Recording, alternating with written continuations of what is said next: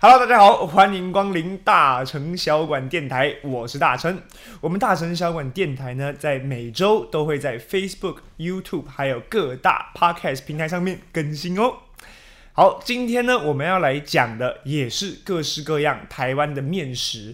我们上礼拜有提到意面呐、油面呐啊这些面条的种类以及它们的制作。如果上礼拜是一种算是基础知识的介绍的话，那今天呢就算是一个他们的应用哈。今天呢，我们来做一些应用题。首先第一个要讲到呢，就是我们台湾也很有名也很常见的切仔面。切达米啊，大概是这样念的。好，那这个切仔面呢，它有一个呃蛮有趣的一个历史，以及这个名字的演变的由来。那切仔面在日治的时候，它就已经存在了，而且是在泸州这个地方啊，据传呢是最早的这个发源地。那又以泸州的哪里为发源中心呢？就是这个泸州人的信仰中心，也就是。永联寺，那这永联寺自清代以来就一直是泸州人这边不仅仅是呃信仰，甚至是生活啊以及教育、社会这样子的一个中心集合地。那有这样的一个寺庙，那自然它的庙口就会非常的呃热闹，有很多各式各样的小吃嘛。所以呢，在这个庙口呢，就吸引了许多小吃的摊贩，其中有一摊呢卖的就是这个切拉米切仔面。那据传啦，当时是由叫做周乌珠以及杨万宝两个人呢，在日治时期就已经开始的卖这样子的一个切仔面。那一开始呢，其实生意并不太好。那来到了国民政府时期，可能这个周乌珠觉得呃生意不好，他就不做了，就剩杨万宝一个人。没有想到生意反而越做越好，越做越好，甚至呢这样子切仔面的一个名号，这样的美食离开了泸州，还到台北的地区各。各式各样的这种呃切仔面的店呢，就如雨后春笋般啊，不断的就冒出来。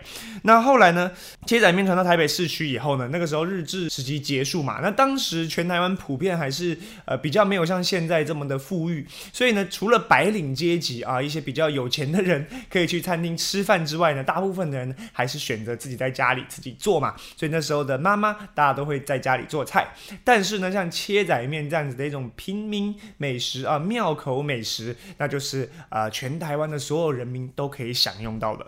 那这个切仔面为什么台语叫做切拉米？它原本用的这个切是哪一个字呢？其实是一个手字边，再加一个戚继光的戚。这个字如果念国语的话要念社，但是呢，我们台语呢就念作切。这个意思呢，切就是上下用力摇晃啊，这样甩一下这样子的感觉。那我相信讲到这边，应该大家都有那个画面了。我们去呃面摊吃面的时候，老板在煮面条的时候，拿起来的时候一定会甩一甩，对，就是这个动作，切。所以切拉米就是它。原本的这个称呼，但是呢，因为后来可能“切”这个字比较好写，然后呢，中文也比较容易看懂，所以呢，就误作误传为切仔面。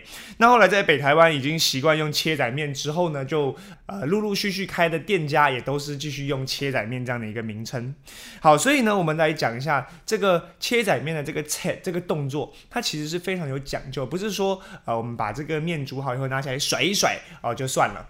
其实是这样子的，因为我们切仔面使用的这个面条呢，是我们上礼拜讲到的油面，也就是黄面。那这种面呢，它是已经煮熟的啊，它因为有加了这个碱粉的关系，所以呢，整个面呢呈淡淡的黄色，然后呢用油再去把它拌过，所以它其实不需要非常久的时间去煮啊，不像手工拉面或者是这种意大利面啊，需要煮很多。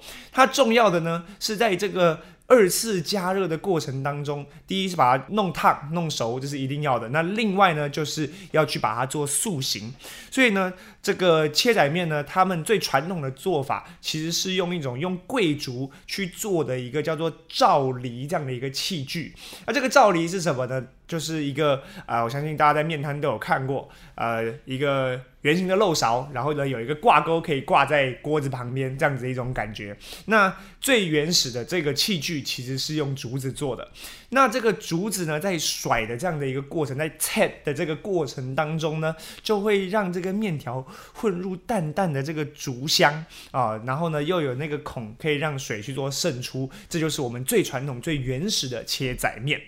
那现在呢，那我们在煮切仔面的时候呢，还有一个讲究，就是呢，这个切要切八次啊，要这样子甩这个水要甩八次，是什么意思呢？就是说我把这个面条放入漏勺以后，放到水里面，然后第一次呢，我们把它拿起来以后，甩干这个水，然后要挂在这个锅壁旁边，让它这个水一直滴，滴到一滴水都不剩的时候，然后再把它放回锅子里面，然后再拿起来，这样子的动作要重复八次。那在这个过程当中呢，面就会不断的塑形，不断的塑形，最后这样子。倒扣在碗中的时候，它会形成一个小丘啊，像小土丘这样的一个形状，而不会像一般的面条散掉哦。这个塑形，这样呢就可以保证这个面条它的那个嚼劲。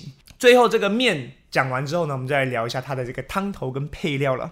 这个面放上去以后呢，会舀上它这个白汤。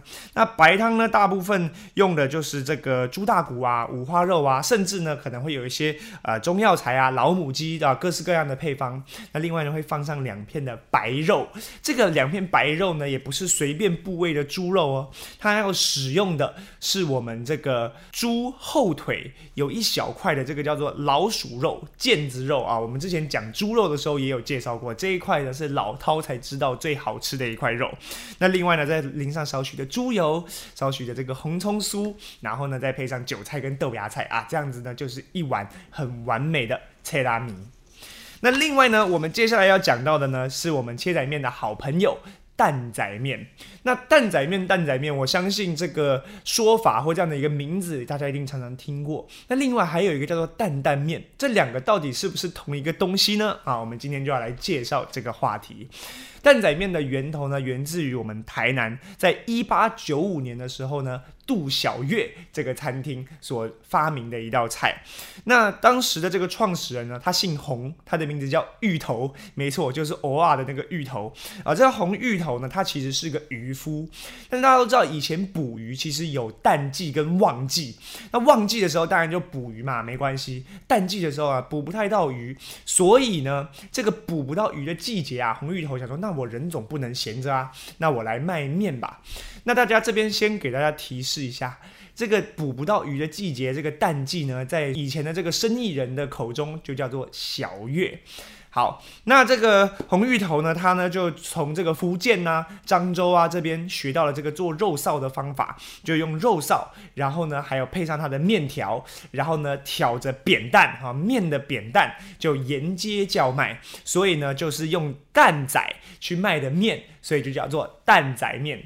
那这个名字呢？为什么后来叫做杜小月呢？餐厅的名字就是呢，因为我们本来红芋头它发迹的时候，或者说它发明这道菜的时候，最重要的就是为了要度过这个小月，好不好？我今天来卖这个面啊，人家说，哎，你为什么来卖面呢？红芋头可能就回答啊，杜小月，杜小月啦，啊，我度过这个惨淡的季节，所以因此呢，餐厅就用杜小月来命名啊，我觉得是个非常有趣的一个故事。那蛋仔面呢，后来也成为台南最代表性的美食之一，甚至不要说台南，也是我们全台湾最有代表性的美食之一。甚至呢，曾经出现在我们总统府的这个呃宴会啊，以及飞机的餐点当中，都有这样的一道蛋仔面。那蛋仔面跟菜大米跟切仔面最大的不同点。就是他吃巧不吃饱啊！当时呢，这个呃蛋仔面主要的贩售对象呢，是以当时的这个农民工为主。那这样的工人呢，他们吃这样一小碗面，其实是吃不饱的。但是呢，可能当做一个呃午后的点心这样的感觉哦，让他们有体力去呃做这种劳动力的这种活。所以蛋仔面呢，他们是吃巧不吃饱。那蛋仔面用的面条也是黄面，就也是油面，就是因为有加了这个面碱。但是呢，切的就比这个切仔面来的细一点，那面条呢会均匀的撒在这个碗内啊，不像蛋切仔面讲究要扣成一个土丘。那最后呢会佐以它的汤头，台南这边使用的这个汤头呢是以虾跟虾头去熬煮出来这样的一个汤头，但是呢因为在染上这个肉臊的颜色，就肉臊当然是那种酱油卤的那种肉臊嘛，所以它的这个汤头的颜色就会比。切仔面来的更浓啊，像浓茶色这样子的一种感觉。那往往呢要加上一瓢的蒜泥来压过那个虾头，它们所可能散发出来的那种腥味。这个面食的特色呢，就在于它非常的精巧。那整个制作的过程大概是这样子，就我们刚刚提到嘛，这个黄面。放到碗中以后呢，再去佐以高汤。那这个汤呢，就是用甜的这个虾头去熬出来的。然后呢，再放入穿烫好的豆芽菜以及可能韭菜这些简单的这些素料。最后呢，再淋上蒜泥、乌醋、肉臊，然后甚至摆上一些虾跟香菜，这样子呢，就完成了一碗非常正宗而且美味的蛋仔面。那蛋仔面呢？它的精髓啊，其实并不是我们刚刚说到的面条或是虾汤，而是在它的肉臊啊，这个卤汁。卤汁呢，他们讲究的是要越陈越香。那所以呢，他们甚至这个锅子用完以后呢，他们不会洗。那呃，还有更讲究的，就是说这一锅卤汁啊，我用到二分之一或者是剩三分之一的时候，我呢就加入新的卤汁，继续的去一起卤，就是一种老汤加新汤的概念。其实这样子的技法在非常多的料理里面，包括餐厅去做一些呃可能酱鸡腿啊或卤鸡腿啊这样子的一种做法，在中餐里其实是非常的常见的，为的呢就是让这个卤肉啊越陈越香。台南蛋炒面少见的做主，它也是他们的特色之一。什么叫做做主呢？就是说这个摊贩的老板啊，他是坐在这个板凳上面就帮你煮面，就帮你调料的，但不需要站起来。那最大的差别就是在于，它不需要像切仔面那样，对不对？这个面条要拿起来，然后要甩，要把那个水甩掉。那这个动作呢，可能就要站着比较方便。那蛋仔面呢，它讲究的就是这种比较简单而且快速就可以上菜的一种呃精神。那最后我们要讲到担担面。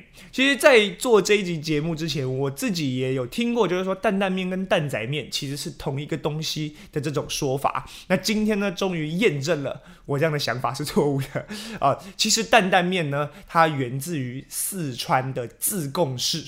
那在四川呢，有一位老板啊，他叫做陈包包。那陈包包呢，在一八四一年的时候呢，他就从农村来到了自贡市。他是来自农村的嘛，所以他看到这个市区，哇，很多人都在卖面呢。他心想，那不如我自己也来卖面好了。于是他也挑上了他的扁担啊，也是这个放在扁担里面的这个面，所以呢，大家也叫他担担面。他就上街就摆摊卖了起来。那当然，后来当然是这个火热啊，越卖越多，最后呢就传开来，变成四川的一道名菜之一。那担担面最大的特色呢，是它是素面啊，它跟我们刚刚提到的用的黄面是不一样的。它就是呃，简单来说，手工面条啊，就是一般的生面条，吃起来呢口感是爽滑的。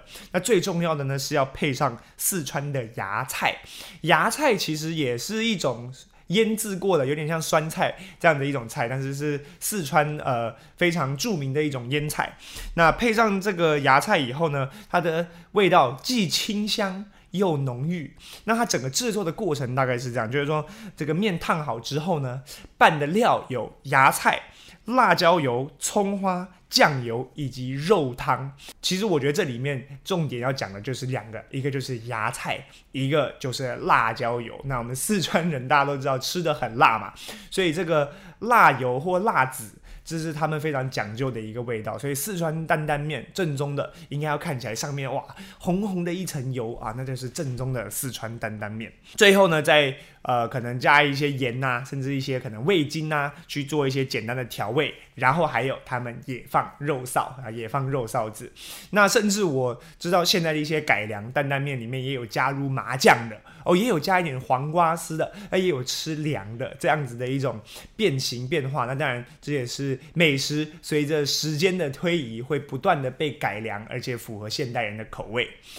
好，那今天呢，以上介绍的三种面条，我觉得我看到最大的，当然除了我们美食的缘由非常有意思之外呢，就是这样子一个呃人民生活的生命力，你看每一个像譬如说杜小月，他是为了度过小月而发明出来的；还有我们的陈包包，他发明担担面也是因为从农村来到了这个都市以后呢，他为了生活，所以想出的一个点子。我觉得不管是美食，或者是我们的平常那种做菜，都可以见到这个人们的这种生气勃勃，或者是很想要努力奋斗生存下去这样的一种感觉。